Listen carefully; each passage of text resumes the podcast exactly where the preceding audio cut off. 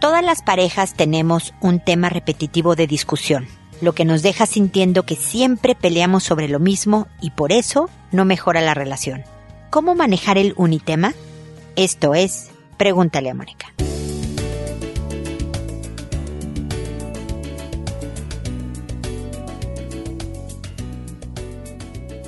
Bienvenidos amigos una vez más a Pregúntale a Mónica. Soy Mónica Bulnes de Lara, como siempre feliz de encontrarme con ustedes en este espacio en donde siempre también los invito a pasearse por la página He subido nuevos videos en YouTube. Vayan, suscríbanse a mi canal. Eh, tengo artículos, tengo las redes sociales en donde pueden seguirme, Instagram, Twitter, Pinterest, bla, bla, bla. Facebook, por supuesto. Y sobre todo tengo todos los episodios de Pregúntale a Mónica en donde de verdad hay muchísima información con ideas, estrategias, sugerencias, perspectivas, etcétera, etcétera, para mejorar sus relaciones interpersonales, para mejorar el ambiente en el, en donde se mueven y por lo tanto mejorar su vida. Tener una vida más tranquila, más feliz. Entonces, pasense por ahí porque hablo de temas de hijos, de persona, desarrollo personal, ideas sobre cómo hacer las cosas mejor nosotros como individuos y de pareja, como es el tema del día de hoy, en donde hablo de lo que en mi familia, entre mis hermanas de hecho y yo, decimos que es el unitema porque hemos visto que en nuestras relaciones de pareja, pues cada una tiene su unitema, el tema repetitivo del que habla o del que discute con la pareja, donde parece que no hay arreglos y soluciones y hay que avanzar, pero volvemos a caer en lo mismo y nos peleamos en lo mismo, y sí deja una sensación de, pues no mejoramos, ¿no? No debemos de ser tan buena pareja porque mira, siempre peleamos por lo mismo y no hemos llegado a ninguna solución. Y hoy quiero hablar de eso porque créanme que después de 29 años de casada y más de 35, creo que ya son 36 desde que ando de novia con este mi marido, uno sí va aprendiendo cosas. Y desde luego tenemos nuestro unitema. Pero hay cosas y, otros temas, ¿eh? No crean que nada más discutimos por una sola cosa, somos un matrimonio normal. Pero sí hemos aprendido a cómo manejar estas discusiones y cómo tratar de llegar a acuerdos en los temas en donde se puede llegar a acuerdos para ver cómo evitamos que la próxima vez acabe en pleito.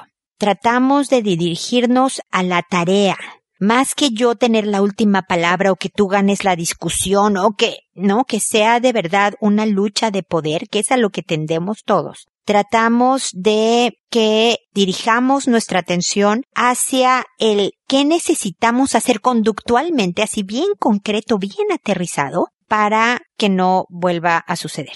Les voy a poner un ejemplo, no de nosotros, pero de, de, un caso que tuve, que dentro de los temas que la pareja quería trabajar, era que él era impresionantemente impuntual. Y entonces, no sé, tenían una cena en una noche, un evento, un algo que tenían que salir en la noche y él le decía, paso por ti, no sé, a las ocho de la noche. Paso por ti a las ocho y nos vamos a la cena o lo que tengamos, ¿no? Y ella, que no era tan impuntual como su esposo, pues se arreglaba y a las ocho en punto de la noche estaba toda linda y producida y con su bolsita de noche y todo, lista para ser recogida e ir al evento. Y como media hora Después de las ocho, el esposo le hablaba por teléfono para decirle voy saliendo de la oficina. no. Entonces, eh, pues ella se injertaba en pantera y entonces, pero, pleito.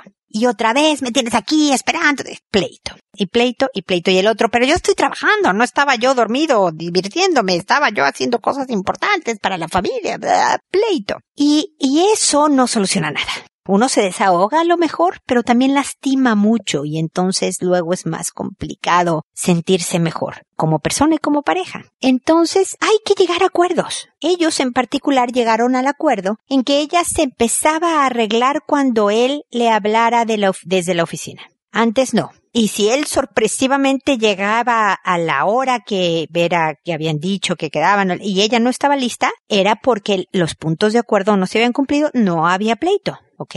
Y también llegaron a un acuerdo no sé de cuánto tiempo, ¿no? Que si había pasado, no sé, 45 minutos o algo así, ya no iban al evento. Y que no hubiera pleito, de tal manera que también él se tenía que esforzar y concentrar en apurarse lo más posible y ella en estar lista en estos nuevos tiempos, pero funcionó.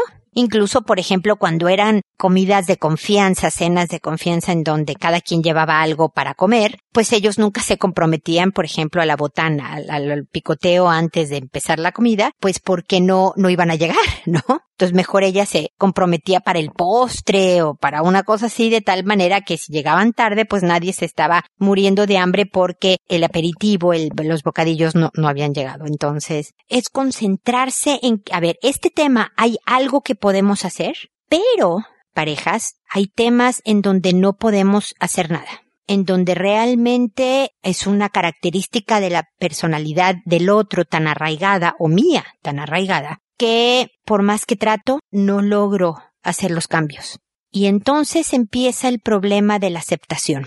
Es bien importante entender que hay cosas que no van a poderse cambiar y yo tengo que aceptar que esto es parte de la personalidad de mi pareja y por lo tanto voy a dejar de discutir, voy a dejar de tratar de cambiarlo, voy a aceptar esta parte que no me gusta porque entiendo que va más allá de sus fuerzas, que no lo hace por molestar, que no lo hace por arruinar nuestra relación, es nada más las cosas como son. No es fácil, se dice fácil, pero es la única manera en que verdaderamente se avanza en el unitema para de verdad afianzarse como una buena pareja, trabajando en una relación que de verdad dure por muchos años, que eso es lo que queremos todos. Ese es mi comentario inicial, espero que les sirvan mis ideas, mis estrategias, mis perspectivas. Pueden, ya lo saben, a través del botón rojo de envíame tu pregunta en www.preguntaleamónica.com, escribirme con sus consultas específicas sobre temas de pareja o de otros de los que yo manejo en el programa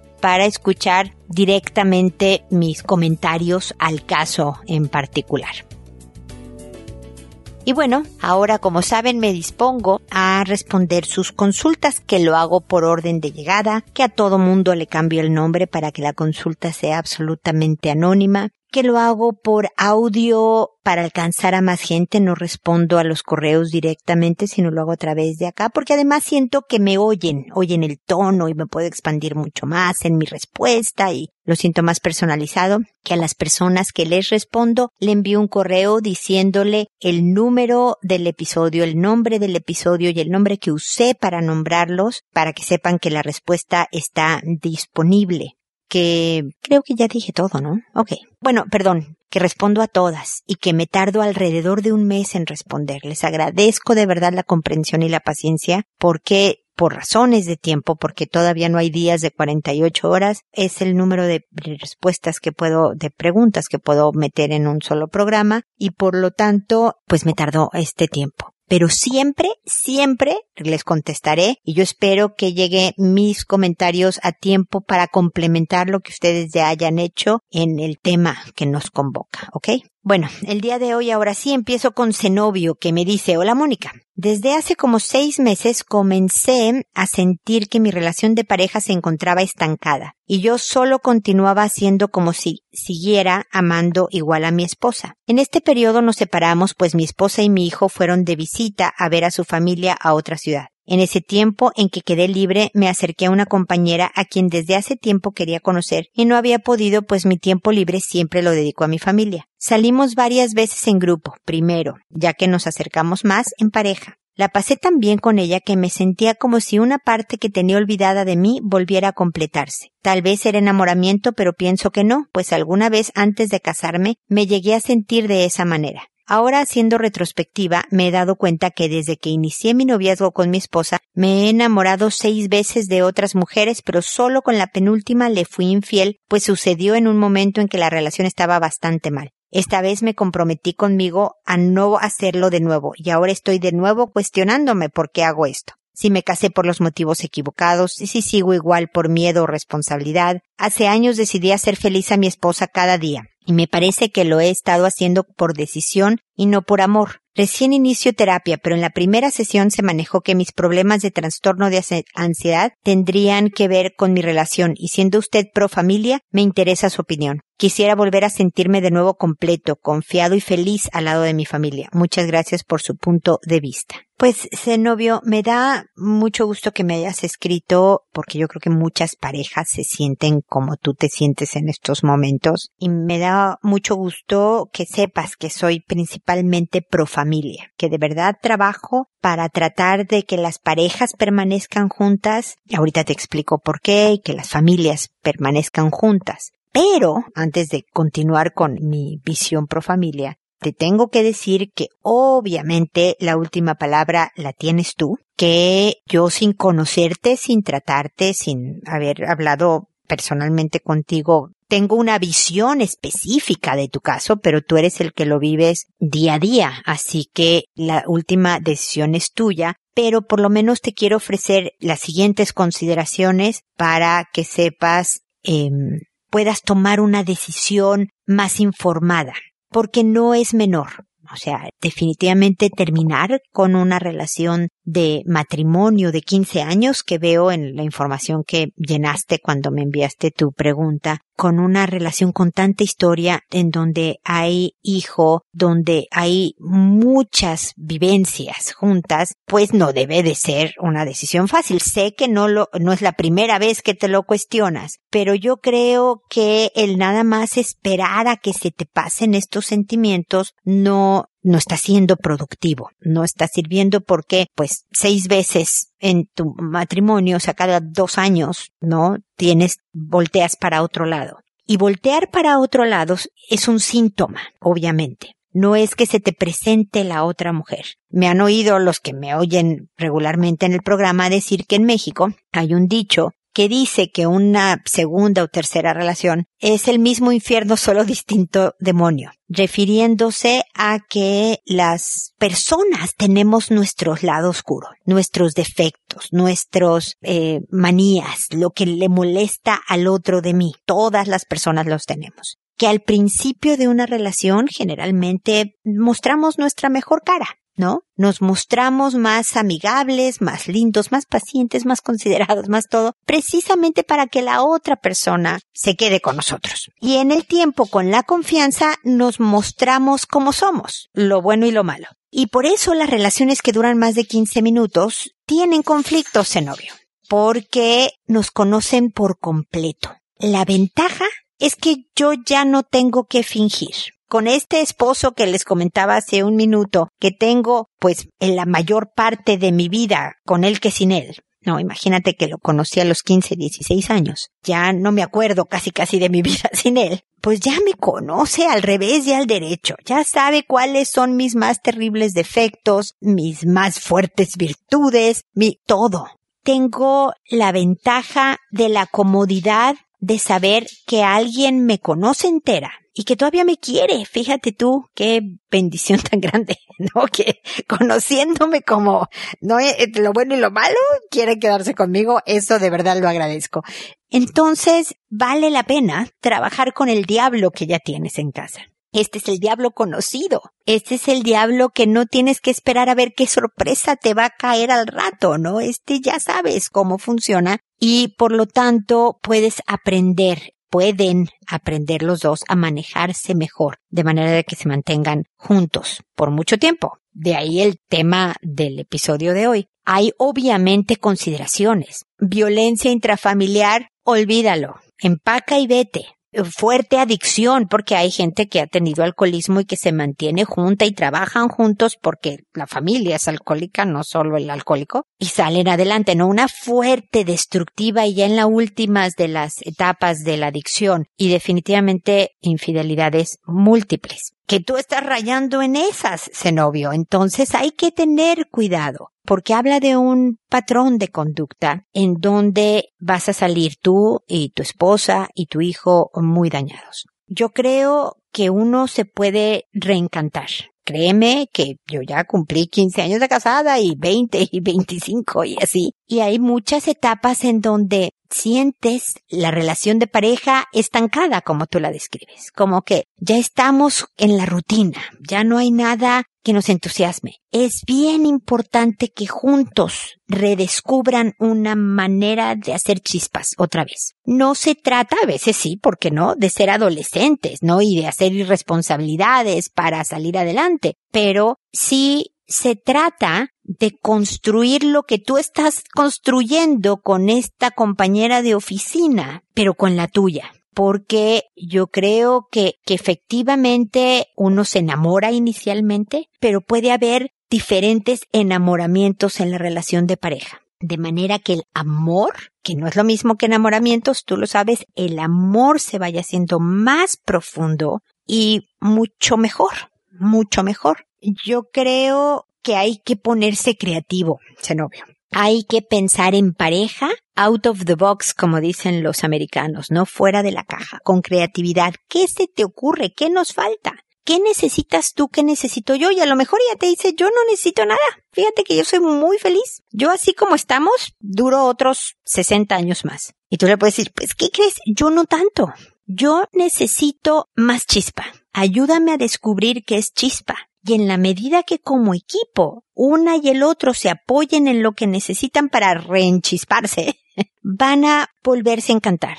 Pero créeme, novio, que vas a tener otra racha de baja pila, de desencanto, de rutina, de la responsabilidad, de las decisiones, del peso de la vida. Lo divertido de una infidelidad es que juegas, es que estás en lo prohibido, en lo distinto, en la novedad, y te muestras otra vez como ese galán de antes y ella también está tratando medio de ser conquistada y, ser conquista y entonces se porta linda y mona y, pero eso es muy frágil y efímero, va a pasar. Entonces no, no te la juegues, novio. La verdad es que ese es mi consejo. A menos que tú digas, no, ya perdí la voluntad. Y sin voluntad, como lo he dicho en algún otro episodio, no hay nada, no hay nada que hacer.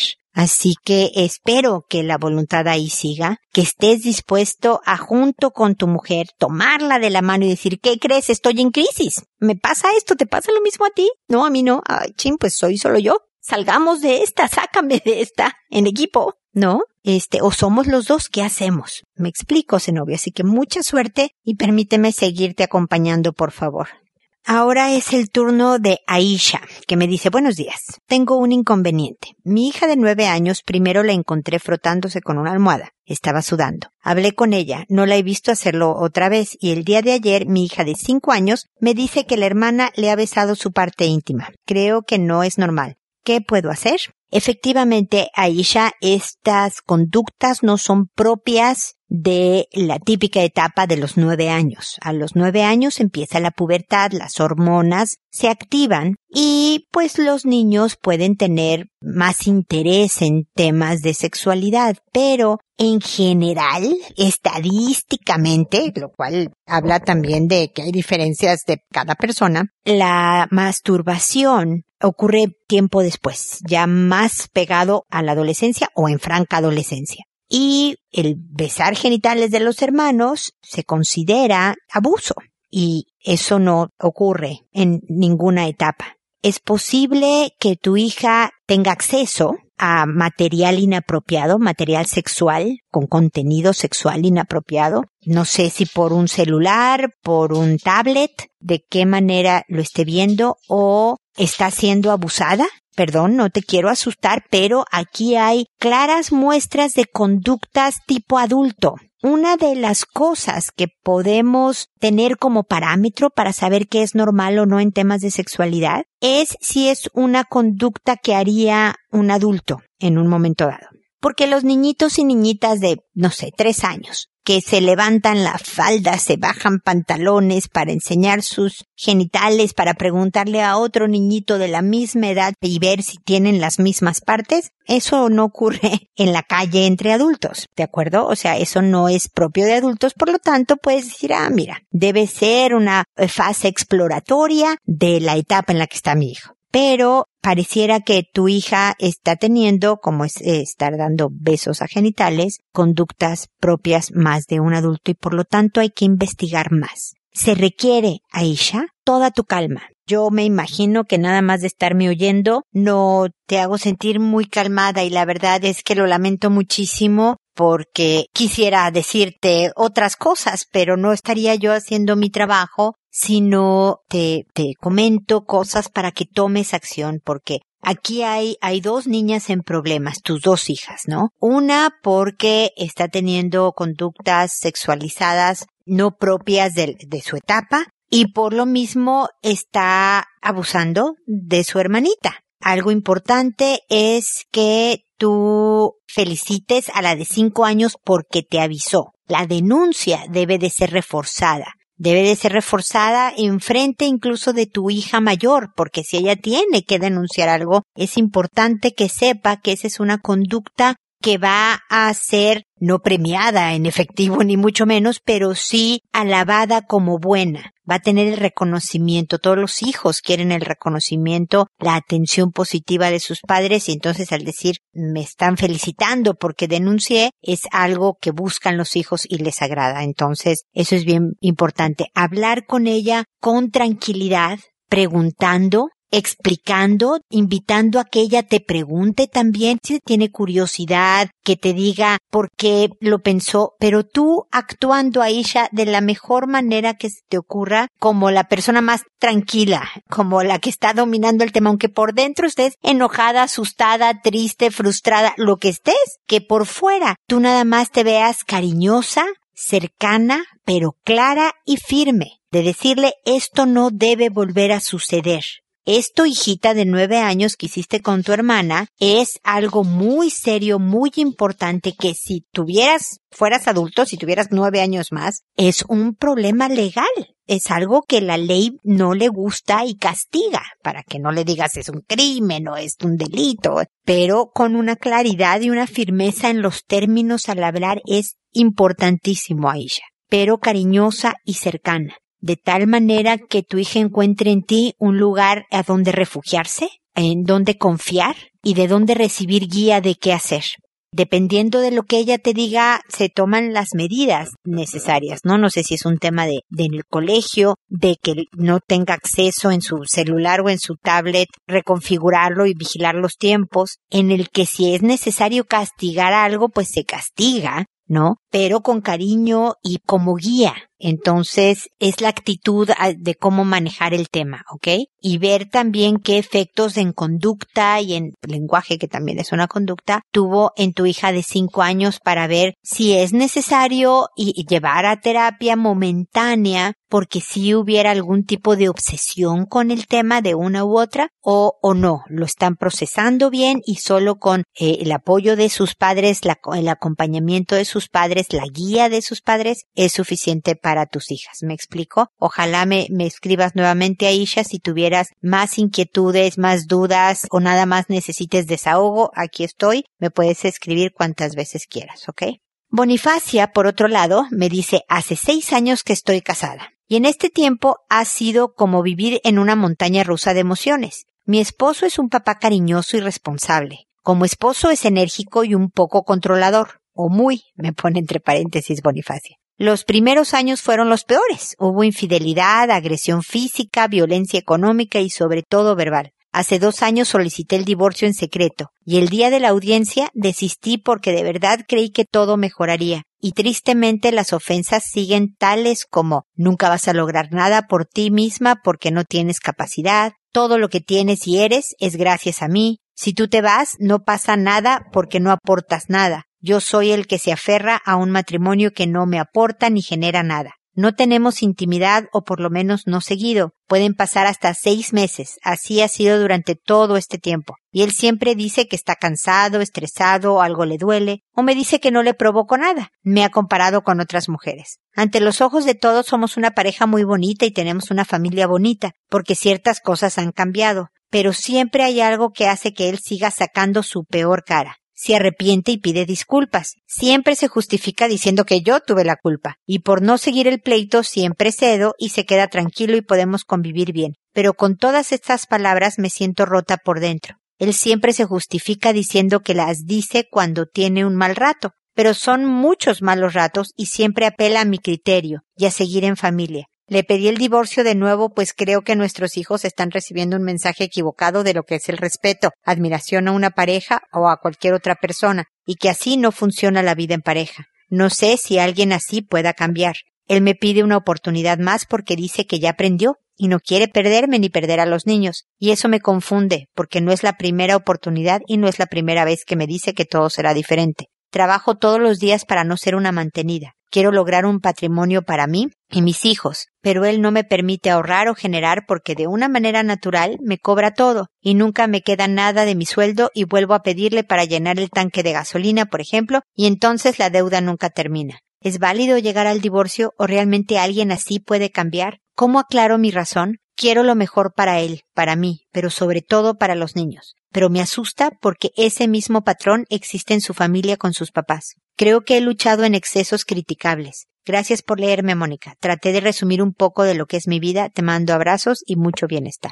Yo también te mando muchísimo bienestar, mi querida Bonifacia. Mira, me habrás oído en la respuesta de ese novio, de cómo soy pro familia pero también como hay criterios que no son negociables, ¿no? Hay temas en donde no puedo yo conceder o aceptar como parte de su personalidad, un poco hablando también del tema del episodio y todo esto. Ustedes funcionan, mi querida Bonifacia, como una pareja con violencia intrafamiliar. Me dices que antes había agresión física, al parecer eso ya no es, espero, quisiera pensarlo, que solo es agresión verbal, violencia y control económico y una serie de cosas, ¿ok? Es lo mismo. No todos los golpes son físicos, no todos los golpes dejan moretones visibles, pero como se maneja a tu esposo, hace eso. Llega, te da una golpiza, diciéndote que no vales nada, básicamente, en diferentes maneras, y luego pide disculpas y dice que ya ahora sí ya entendió y va a cambiar y entonces es muy lindo por 15 minutos, pero además te dice que es porque tú haces cosas mal, Bonifacia. Si tú también colaboraras, pues él no se vería obligado a decir las cosas que dice, tal y tal y tal, hasta que te vuelve a pegar. Y así esto no es una relación de pareja. Y efectivamente, como viste con los papás de tu marido, los patrones se repiten. Tú no quieres que tus hijos se vuelvan o victimarios o víctimas que uno, sin querer queriendo, como decimos en México, ¿no? Sin notarlo inconscientemente, asume roles, sigue patrones desde tonterías como repetir frases de unos papá cuando estamos regañando a un hijo a lo mejor, hasta cosas tan serias como violencia intrafamiliar. Entonces, esta decisión es tuya. Yo nunca decido una separación o un quédate con alguien, pero aquí están pasando cosas importantes. Me preguntas, ¿alguien realmente así puede cambiar? Sí, definitivamente, pero con terapia. Entonces puedes separarte, no divorciarte necesariamente, te separas y le dices, tengo fe en ti, confianza en ti, que con tratamiento, bueno, tú vas a ser otro hombre. Atiéndete. Yo también me puedo atender porque yo creo que tú tienes rasgos de codependencia con tu, con tu marido, con tu esposo, y podemos salir conforme vaya mejorando él, no inmediatamente, a lo mejor pueden salir en pareja nuevamente, no viviendo juntos, no teniendo relaciones, que tampoco tenías tantas, ¿no? Pero para reconstruir algo nuevo. Pero así de que discúlpame, ya aprendí, no te vayas o no nos separemos porque yo ya solito, no lo has vivido por seis años, que las cosas no es que realmente cambien cuando han pasado un nivel que necesitan un apoyo terapéutico. ¿No? Es lo mismo, y siempre digo el mismo ejemplo, ya lo sé, soy muy aburrida, pero como te enfermas del estómago. Y al principio empiezas con cosas caseras, ¿no? Comes pollito, comes poco, eh, te cuidas, cosas ligeritas, un tecito, ¿no? Te sigue doliendo el estómago y estás mal, entonces, bueno, a lo mejor una medicina de la farmacia vas y te la dan. Y ya cuando la cosa no sigue sin funcionar, vas al gastroenterólogo, vas al especialista. Bueno, ustedes han visto en seis años que solos no se han aliviado, que requieren de algo especializado. Y tu esposo necesita terapia. Pero creo que esta decisión puede ser tuya. Puede quedarse juntos en lo que él se atiende. Pero imagínate el paso impresionante que es, Bonifacia, el que para ir a terapia uno tiene que reconocer que la necesita. Créanme, yo creo que la terapia es un muy buen ejercicio de autoconocimiento No porque soy psicóloga, me estoy vendiendo aquí ni mucho menos, pero es un proceso de aprender sobre mí mismo que me ayuda a manejarme mejor. Si yo conozco mis fuerzas, las puedo potenciar más. Si conozco mis debilidades, las puedo manejar mejor, siempre para construirme una buena vida. Eso se hace en terapia que es buenísimo, no tengas ningún tipo de trastorno, problema o demás. Pero cuando además sí tienes un problema, se vuelve una cosa casi casi de vida o muerte. Porque tu esposo está a punto de perder a su familia por ese trastorno. Pero si él cree que el, del problema eres tú, pues va a estar un poco reacio a atenderse.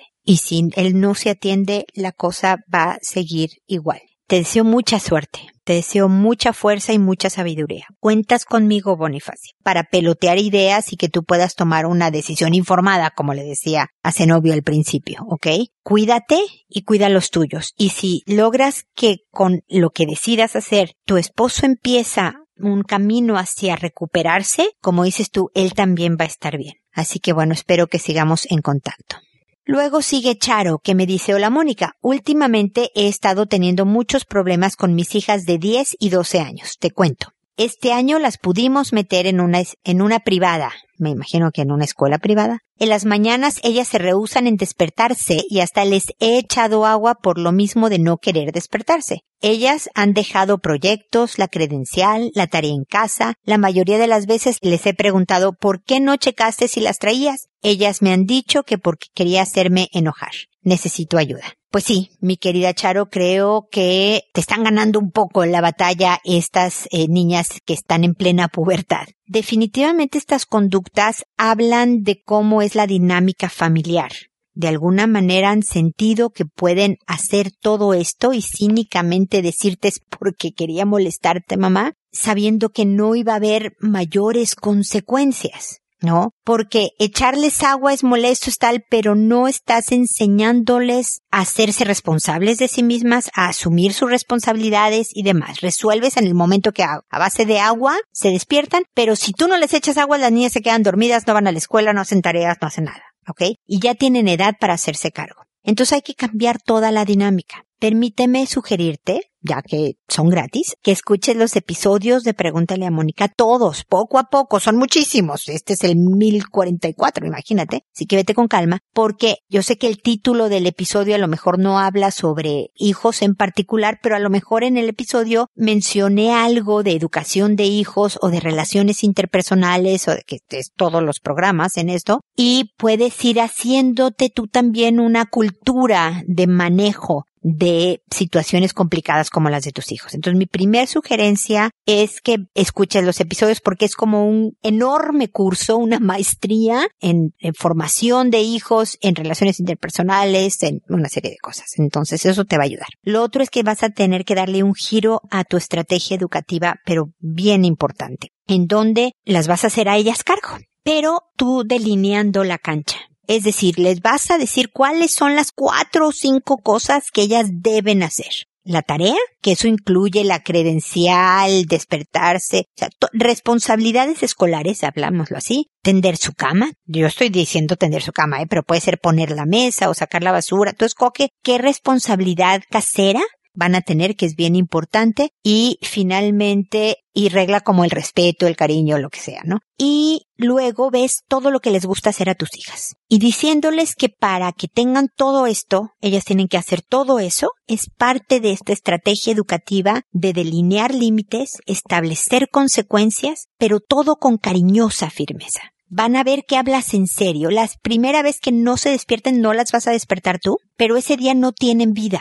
Es decir, no hay tele, no hay celulares, no hay vida social. Hay, me ayudas en la casa a hacer estas cosas a lo mejor no estoy siendo práctica de acuerdo a lo que tú vivas en tu casa, si trabajas y demás. Por favor, escríbeme nuevamente para darte detalles más concretos de acuerdo a cuál es el estilo de tu casa. Si tú eres ama de casa va a ser más fácil porque ahí vas a estar presente. Si no, tendremos que ver otras maneras de hacer esto funcionar. Pero esta es como la cultura, la, la, el, el planteamiento filosófico que da base a esta nueva estrategia educativa. Escucha los episodios, sobre todo cuando hablo de cariñosa firmeza, de hijos, todo esto, para que vayas entendiendo mucho más de lo que estoy hablando, ¿ok? De todas maneras, Charo, espero que sigamos en contacto y espero amigos que nos volvamos a encontrar en un episodio más de Pregúntale a Mónica. Y recuerda, decide siempre ser amable. Hasta pronto.